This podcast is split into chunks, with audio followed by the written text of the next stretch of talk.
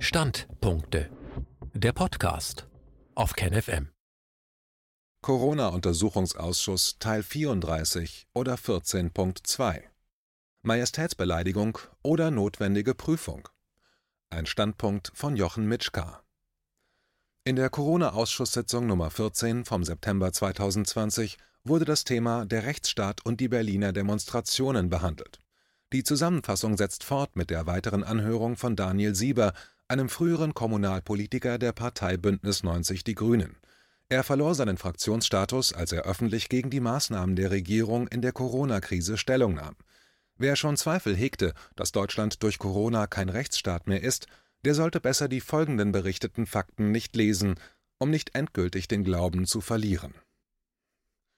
Herr Sieber wies darauf hin, dass nicht mehr über die Sache oder Fakten diskutiert werde, sondern dass Themen moralisch aufgeladen sind und die Diskussion bzw. andere Meinungen delegitimiert werden. Das hat natürlich den Vorteil, so Sieber, dass man auch ohne große Sachkenntnis einen Disput zu seinen Gunsten schnell beenden kann, indem man dem anderen Seriosität abspricht. Dr. Hoffmann erweiterte die Beobachtung, indem er von No Platforming sprach. Einem Menschen werden bestimmte Eigenschaften zugewiesen, dann wird ihm die Möglichkeit genommen, darauf zu antworten, indem offizielle Medien ihn schneiden, die sozialen Medien ihn sperren, YouTube seine Videos löscht und Patreon die Spenden nicht mehr annimmt. Ob das demokratisch wäre, wurde er gefragt, was Dr. Hoffmann natürlich deutlich verneinte. Daniel Sieber wies dann darauf hin, dass man in der Corona-Krise immer wieder beobachten könne, was durch viele Untersuchungen bereits festgestellt wurde. Zitat: Politische Entscheidungsprozesse zirkulieren um die Entscheidung. Zitat Ende. Wird eine Entscheidung getroffen, muss sie auch stark verteidigt werden und wird nur ungern aufgeweicht oder zurückgenommen, meist erst über einen längeren Zeitraum. Er beschrieb dann, wie Politiker ihm erklärten, Zitat, wenn man später einmal alle Fakten vorliegen hat, Zitat Ende, als ersten Schritt eine Entscheidung zurückzunehmen. Immer unter Behauptung, dass der derzeitige Wissensstand keine andere Entscheidung zulassen würde, obwohl diesen Politikern ganz offensichtlich gar nicht alle Informationen vorliegen bzw. bewusst sind. Er fragte dann, warum die Bevölkerung die Entscheidung ohne einen wirklichen Diskurs hinnahm. Menschen, so Sieber, hätten eine Status-quo-Neigung und wünschten zunächst, dass sich nichts ändere. In Krisenzeiten würden Menschen diese Neigung extrem ausleben und fast schon religiös zementieren. Zitat: Dann sind Menschen bereit, unglaublich viel mitzutragen, nur um ihr Normal zurückzubekommen. Zitat Ende. Genau dieser Effekt wäre mit dem Panikpapier deutlich als Politik der Regierung eingesetzt worden. Die Anpassung wäre so weit gegangen, dass neu eingeführte Normen so stark aufgenommen wurden, dass Menschen nicht nur selbst diese Normen, wie zum Beispiel Abstand oder Mundschutz, erfüllten, sondern sie vehement von anderen einforderten. Das Regieren durch Angst würde die Gesellschaft stark verändern, was man heute schon erkennen könne. Menschen werden physisch angegriffen, ausgegrenzt, bedroht, ihre Existenz wird vernichtet, nur weil sie eine andere Meinung vertreten, was dazu führe, dass Menschen sich nicht mehr getrauen, offen ihre Meinung zu äußern. Alles bereits wissenschaftlich untersucht und nachgewiesen. Dann kam er auf die Frage zu sprechen, wie wissenschaftsnah Politik entscheide und wen sie hinzuzieht, um wissenschaftlich basierte Entscheidungen zu treffen. Er erwähnte als Beispiel die Situation in den Schulen. Nachdem er die Maßnahmen chronologisch erklärt hatte, stellte er fest, dass sie immer restriktiver wurden. Die Begründung lautete, wir wollen alle nicht, dass Schulen geschlossen werden, deswegen müssen die Kinder diese Maßnahmen mittragen. Eltern hätten nun Angst, ihren Job zu verlieren, weil sie wieder auf die Kinder aufpassen müssen und dafür nicht mehr vom Arbeitgeber freigestellt werden. Bei Kindern rufe es ebenfalls Angst hervor, so Sieber, die käme dann zu der allgemeinen Angst vor Bestrafungen in der Schule hinzu, die Angst, dass man ausgeschlossen wird, wenn man die neuen Regeln nicht beachtet. Zitat: Halte ich mich nicht an Regeln, deren wissenschaftliche Wirkung gar nicht klar ist, für Kinder sowieso nicht, dann werde ich aus einer sozialen Gemeinschaft isoliert und ausgeschlossen. Zitat Ende. Das hätte es schon mehrfach in Deutschland gegeben, und das wäre kein besonders erfreulicher Vorgang. Die Maßnahme wäre allenfalls tolerierbar, wenn sie wissenschaftlich so fundiert wäre, dass keine Zweifel an der Notwendigkeit und der Wirksamkeit bestehen würden. Die Maßnahmen wären also jetzt restriktiver als vor den Ferien. Nun könne die Bundesregierung sagen, wir haben keine Studien dazu, wir befinden uns hier im Umgang mit einem neuen Virus, wir kennen die Gefahr nicht, deshalb wollen wir auf Nummer sicher gehen. Das wäre aber aus wissenschaftlicher Sicht eindeutig nicht die Wahrheit. Dann verlas er Hinweise aus Studien, die eindeutig feststellten, dass Kinder unverhältnismäßig unter den Maßnahmen leiden und dass sie weder wirksam noch notwendig sind.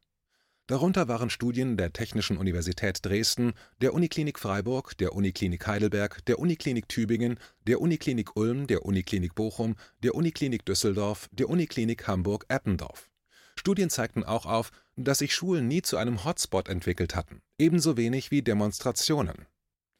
Dr. Füllmich warf ein, dass weder nach den BLM-Demonstrationen Black Lives Matter noch nach den beiden großen Demonstrationen für Grundrechte und gegen Regierungsmaßnahmen in Berlin hätte es Beweise für Hotspot-Verantwortlichkeit dieser Demos gegeben.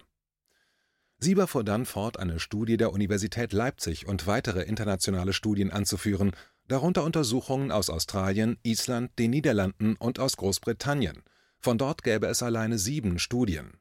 Schließlich kam er zu Untersuchungen über die psychischen Folgen für Kinder. Dazu gäbe es eindeutige Warnhinweise von der Uniklinik Hamburg und der Pronova BKK, die eine Umfrage unter Hunderten von niedergelassenen Ärzten organisiert hatte. Die Universität Hildesheim, das Goethe-Institut Frankfurt haben ebenfalls die Folgen des Lockdowns untersucht. Die private Situation von Kindern im Rahmen des Lockdowns war auch vom Deutschen Jugendinstitut in München, dem Kinderschutzbund in Thüringen und von der Fachhochschule Erfurt Grund für eine Studie und darüber hinaus gäbe es noch viel mehr wissenschaftliche Untersuchungen, welche zum großen überwiegenden Teil gegen restriktive Maßnahmen argumentierten. Alle wären zur Verfügung gestanden, bevor die Schulen wieder nach den Ferien begannen. Die politischen Entscheidungen wären aber komplett von der wissenschaftlichen Erkenntnislage und einem wissenschaftlichen Diskurs abgekoppelt gewesen. Zitat Wenn die Politik sagt, sie ist wissenschaftsnah, dann kann man das nicht so hinnehmen, denn das ist sie de facto gar nicht. Zitat Ende. Dann wies er noch auf die Metastudie von Ioannidis hin, dass die Maßnahmen keinerlei Einfluss auf das Infektionsgeschehen hatten. Natürlich dürfe man nicht vergessen, dass Menschen ein reales oder eingebildetes Schutzbedürfnis haben können. Dafür gäbe es aber die Freiwilligkeit. Vor dem Lockdown, gemeint ist erster Lockdown 2020, befürworteten 96 Prozent freiwillige Maßnahmen und wollten sich auch daran halten. Alleine deshalb war es damals gar nicht notwendig, Zwang anzuwenden, Rechte außer Kraft zu setzen. Welchen negativen Einfluss Zwangsmaßnahmen des Staates auf die Demokratie haben, wäre bekannt. Sieber erwähnte dann, dass es natürlich auch Studien gäbe, welche teilweise das Regierungshandeln stützten, allerdings wären es quantitativ viel weniger und außerdem ältere Studien. Die Experten, welche sich für diese oder härtere Maßnahmen aussprechen, sind in der Minderheit. Die Regierung unternehme keine Bemühungen, kritische Stimmen zu hören und der Bevölkerung die Angst zu nehmen. Dr. Füllmich meinte, dass nun die Justiz die letzte mögliche Instanz wäre, die Maßnahmen der Regierung zu korrigieren, und die aufgeführten Studien wären Beweismittel. Es werde sich nun zeigen, ob dieser letzte Rettungsanker der Demokratie noch funktioniert. Herr Sieber brachte aber eine abweichende Meinung zum Ausdruck und meinte, dass die Bevölkerung einen wissenschaftlichen Diskurs fordern müsse und würde, der noch vor dem Urteil der Justiz zu einer Veränderung führen sollte. Es könne niemand etwas dagegen einwenden, dass ein öffentlicher wissenschaftlicher Diskurs stattfindet. Dann erzählte er, dass in Bayern von über 200 Klagen bis auf acht alle erfolgreich gewesen wären und es wäre auch festgestellt worden, dass es keinerlei Aufzeichnungen darüber gäbe, auf welcher Grundlage denn die Entscheidungen der bayerischen Regierung überhaupt gefällt wurden. Sieber gab dann zu bedenken, warum die Politiker in der Ecke der Entscheidungen verharren würden. Zitat: Je größer Nichtwissen ist bei einer Person, desto selbstsicherer geht sie mit dem eigenen Wissen um. Zitat Ende. Das wäre hinlänglich psychologisch erforscht. Je weniger man über einen Sachverhalt weiß, desto selbstsicherer ist man über die eigene Einstellung dazu. Dann gäbe es den Dunning-Kruger-Effekt, der beschreibt, wie daraus Ignoranz und narzisstische Kränkung entsteht. Zitat das führt dann zu einem kompensatorischen Mechanismus, die eigene Entscheidung vehement zu verteidigen, selbst wenn es Erkenntnisgewinn gibt. Zitat Ende. Das würden Politiker auch benutzen, um die eigene Unsicherheit zu überwinden. Deshalb fällt es der Politik so schwer, die eigenen Entscheidungen zurückzunehmen, meint Sieber. Wenn die Politik erklärte, dass Demokratie wehrhaft sein muss, dann wäre der erste und wichtigste Schritt, den öffentlichen Debattenraum zu schaffen, in dem sich kritisch ausgetauscht werden kann. Viviane Fischer rief dann noch einmal die Vertreter der Regierungsmaßnahmen dazu auf, mit dem Corona-Ausschuss ins Gespräch zu kommen und eventuell auch diesem nicht vorliegende Begründungen und Fakten vorzutragen Als nächster Gesprächspartner wurde der Rechtsanwalt Ralf Ludwig angehört. Dieser ist einer der Redner auf den Querdenker-Veranstaltungen. Viviane Fischer bat ihn, etwas zu den Blockademaßnahmen gegen die Demonstrationen zu erzählen.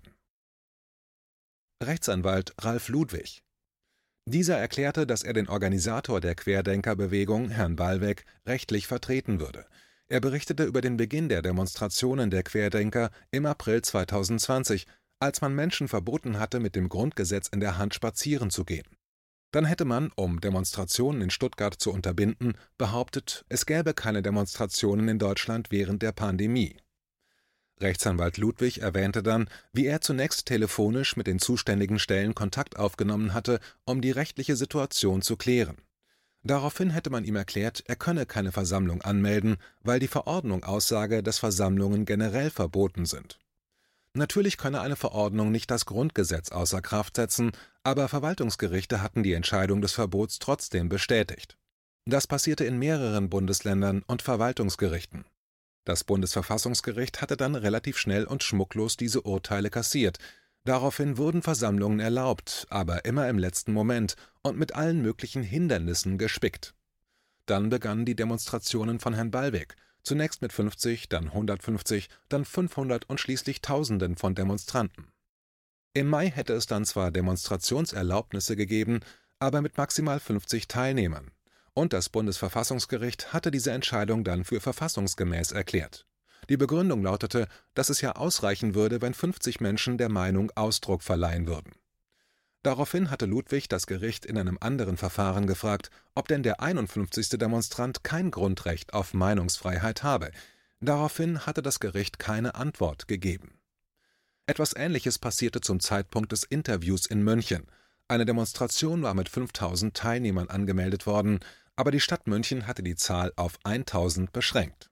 Zitat also der Versuch von Gerichten vorzuschreiben, wie das Versammlungsrecht ausgestaltet werden darf und wann eine Versammlung noch wirkmächtig ist, widerspricht eigentlich allem, was wir in Jahrzehnten bundesrechtlicher Rechtsprechung über Versammlungen gelernt haben. Zitat Ende.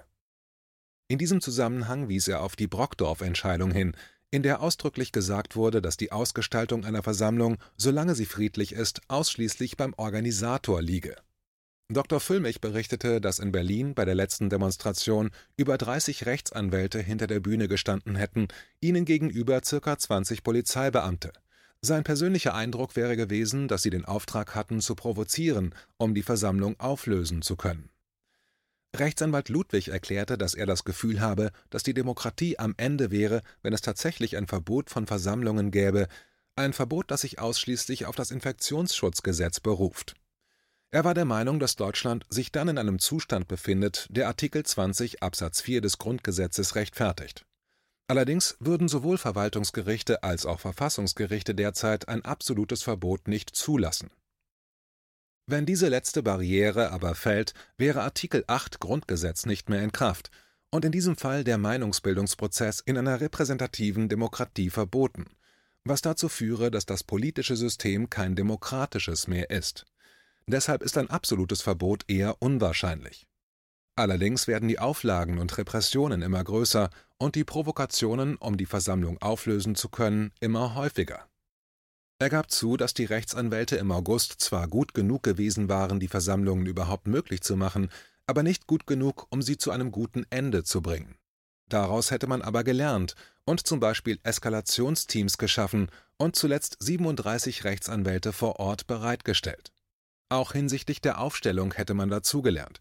Schließlich hätte man zugelassen, dass die Polizei vorne abgeriegelt hatte und hinten die Menschenmassen reingeführt hatte, damit man das Argument, die Abstände sind nicht gegeben, gegen die Versammlung vorbringen konnte. Das werde nicht mehr passieren.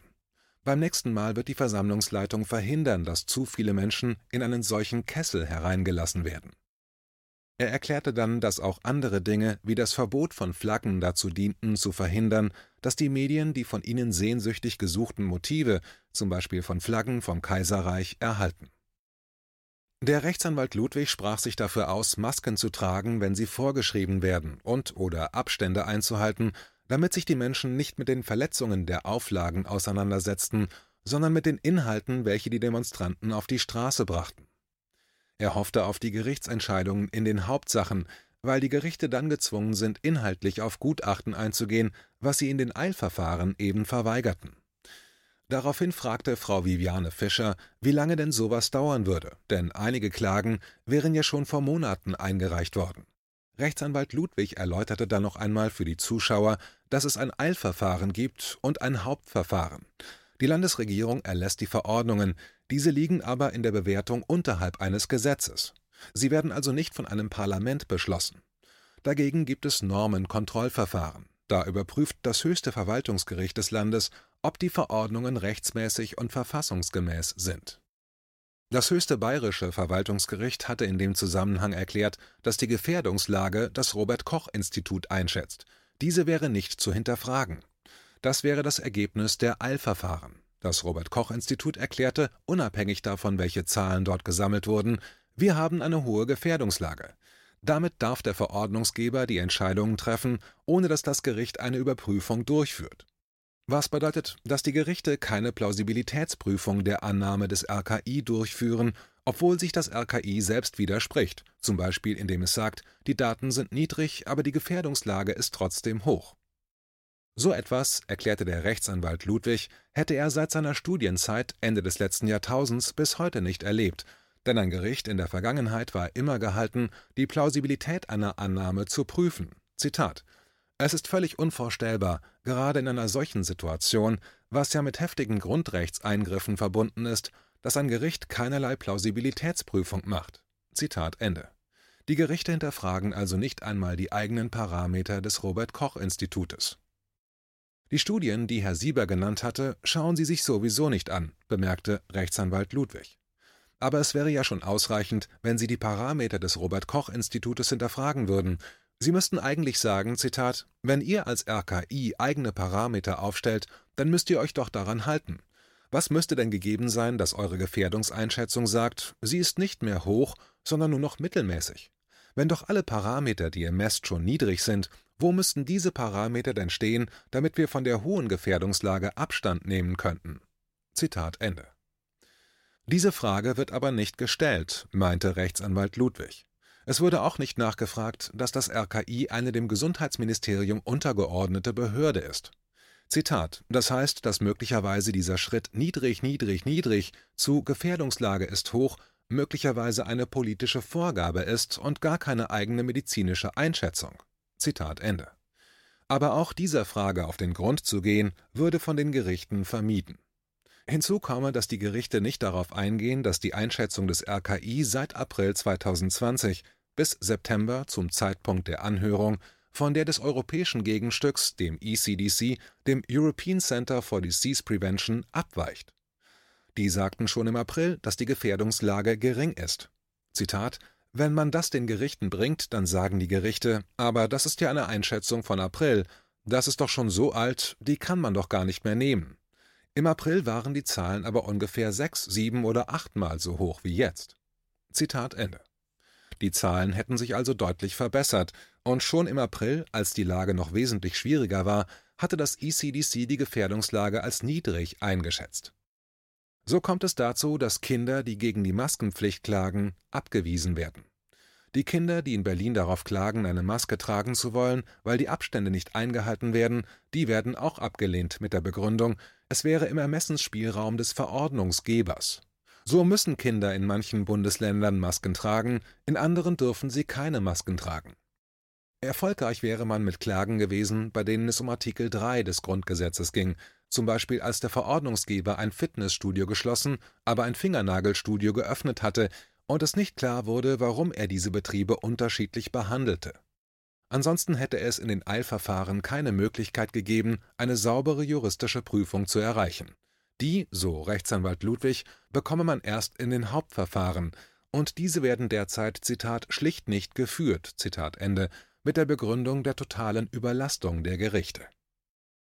Der Rechtsanwalt Ludwig wies dann darauf hin, dass eine Kollegin Akteneinsicht zu der Verordnung beantragt hätte, worauf man geantwortet hätte, dass es keine Akten gäbe. Also war eine Verordnung ohne schriftliche Vorgänge in Kraft gesetzt worden? Daher, so schloss er, aufgrund einer Frage von Dr. Füllmich, könne man sicher davon ausgehen, dass solche Verordnungen politisch gefällt werden. Ob es politische Anweisungen gibt, könne er jedoch nicht sagen, nur dass der Verordnungsgeber nicht sauber arbeite. Er, also Rechtsanwalt Ludwig, benutze ausschließlich offizielle Zahlen des RKI oder der Landesbehörden und arbeite nur mit Gutachten, die er selber gelesen habe, um eben nicht in die Verschwörerecke gestellt zu werden, was trotzdem geschehe, weil er Querdenken juristisch vertrete. Das RKI bietet so viele Daten an, dass die Behauptung einer Pandemie eigentlich vollständig entzaubert wäre. Die Mitarbeiter arbeiten nicht nur sauber, sondern sind auch kritikfähig, weil sie reagieren positiv auf Hinweise. Es wäre die Interpretation durch die Führung des RKI, welche zu kritisieren ist. Dann wies er darauf hin, dass der Professor Zastrow, der von der Bild-Zeitung zum Hygienepapst ernannt worden war, den Gesundheitsminister aufgefordert hatte, dem Robert Koch Institut zu untersagen, die Zahlen in der seinerzeitigen Form zu veröffentlichen. Vielmehr müsse man hinzufügen, wie viele von den positiv Getesteten, welche als Infizierte dargestellt werden, ohne Symptome sind, wie viele überhaupt Symptome haben, wie viele stationär im Krankenhaus behandelt und wie viele beatmet werden. Nur daraus könne man politische Maßnahmen ergreifen, aber auch das, so Rechtsanwalt Ludwig, käme nicht bei den Gerichten an. Wie es weitergeht. Weiter geht es in der nächsten Woche mit dem Rest der Aussagen von Rechtsanwalt Ludwig, gefolgt von der Befragung des ehemaligen Polizeikommissars Lars Oberndorf. KenFM ist crowdfinanziert und unabhängig. Leiste deinen Beitrag zu freier Presse und unterstütze unsere Arbeit finanziell. Wenn du zukünftig keine Beiträge verpassen willst, abonniere den KenFM Newsletter und installiere dir die KenFM App für iPhone und Android. Weitere Informationen auf kenfm.de/support. Hallo Community. In diesem Video möchten wir euch das Thema Bitcoin ans Herz legen. Wir werden euch erklären, was Bitcoins sind, wie man damit bezahlen kann und welche Bedeutung diese Währung für KenFM hat. Viele von euch haben sicher schon von Bitcoin gehört oder nutzen es sogar privat. Wie ihr KenFM mit Bitcoins unterstützen könnt und warum das für uns aktuell sehr wichtig ist, verraten wir euch jetzt. Das ist ein Bitcoin. In Wirklichkeit existiert so ein Bitcoin aber gar nicht. Es gibt ihn nur virtuell im Internet als digitale Währung in einem digitalen Konto. Bitcoin ist eine sogenannte Kryptowährung, die bekannteste weltweit. Man kann damit via Computer oder Smartphone einkaufen, spenden oder sich gegenseitig Bitcoins zuschicken. Bitcoins kann man wie Währungen oder Edelmetalle zum aktuellen Wechselkurs kaufen, verkaufen oder von Freunden zugeschickt bekommen. Einzige Voraussetzung ein E-Wallet, zu Deutsch eine elektronische Geldbörse. Das ist ein Account oder Konto, über das man Bitcoins empfangen oder versenden kann. Wie ihr wisst, nutzen auch wir bei KenFM schon seit ein paar Jahren Bitcoin, damit wir im Notfall auch finanziell unabhängig bleiben können, zum Beispiel von Banken, die uns nicht mehr mögen. Da viele Banken mit unserer Berichterstattung nicht einverstanden sind und nicht im Zusammenhang mit KenFM genannt werden möchten, kam es in den letzten Monaten so weit, dass uns gar keine Bank mehr mag. Weshalb wir leider damit rechnen müssen, vom kompletten IBAN-Zahlungsverkehr ausgeschlossen zu werden. Deshalb der Appell an euch, Beschäftigt euch jetzt schon mit der Funktionsweise von Bitcoin, damit ihr uns auch im Notfall trotzdem weiter unterstützen könnt. Alles, was ihr dafür tun müsst, ist, eure bisherige Unterstützung in Euro einfach in Bitcoin an uns zu senden. Dazu legt ihr einfach eine kostenlose E-Wallet an, wandelt einen Betrag eurer Wahl in Bitcoin um und sendet uns diesen an unseren Bitcoin-Account. Den Link findet ihr unter jedem unserer Beiträge sowie unter diesem Video. Alternativ dazu könnt ihr aber auch diesen QR-Code mit eurem Smartphone scannen. Übrigens, eine detaillierte Schritt-für-Schritt-Anleitung haben wir zum Nachlesen für euch schon einmal vorbereitet. Ihr findet sie auf canfm.de/bitcoin. Ob Bitcoin oder Kryptowährungen wirklich die Zukunft des Geldes sind, wissen wir nicht. Aber vielleicht ist das bald unsere einzige Option, so unabhängig wie möglich und vor allem ohne Bankkonto für euch in Zukunft weiterhin freien und unabhängigen Journalismus machen zu können. Wir hoffen sehr auf eure Unterstützung und sagen jetzt schon tausendmal Danke. Euer Team von KenFM.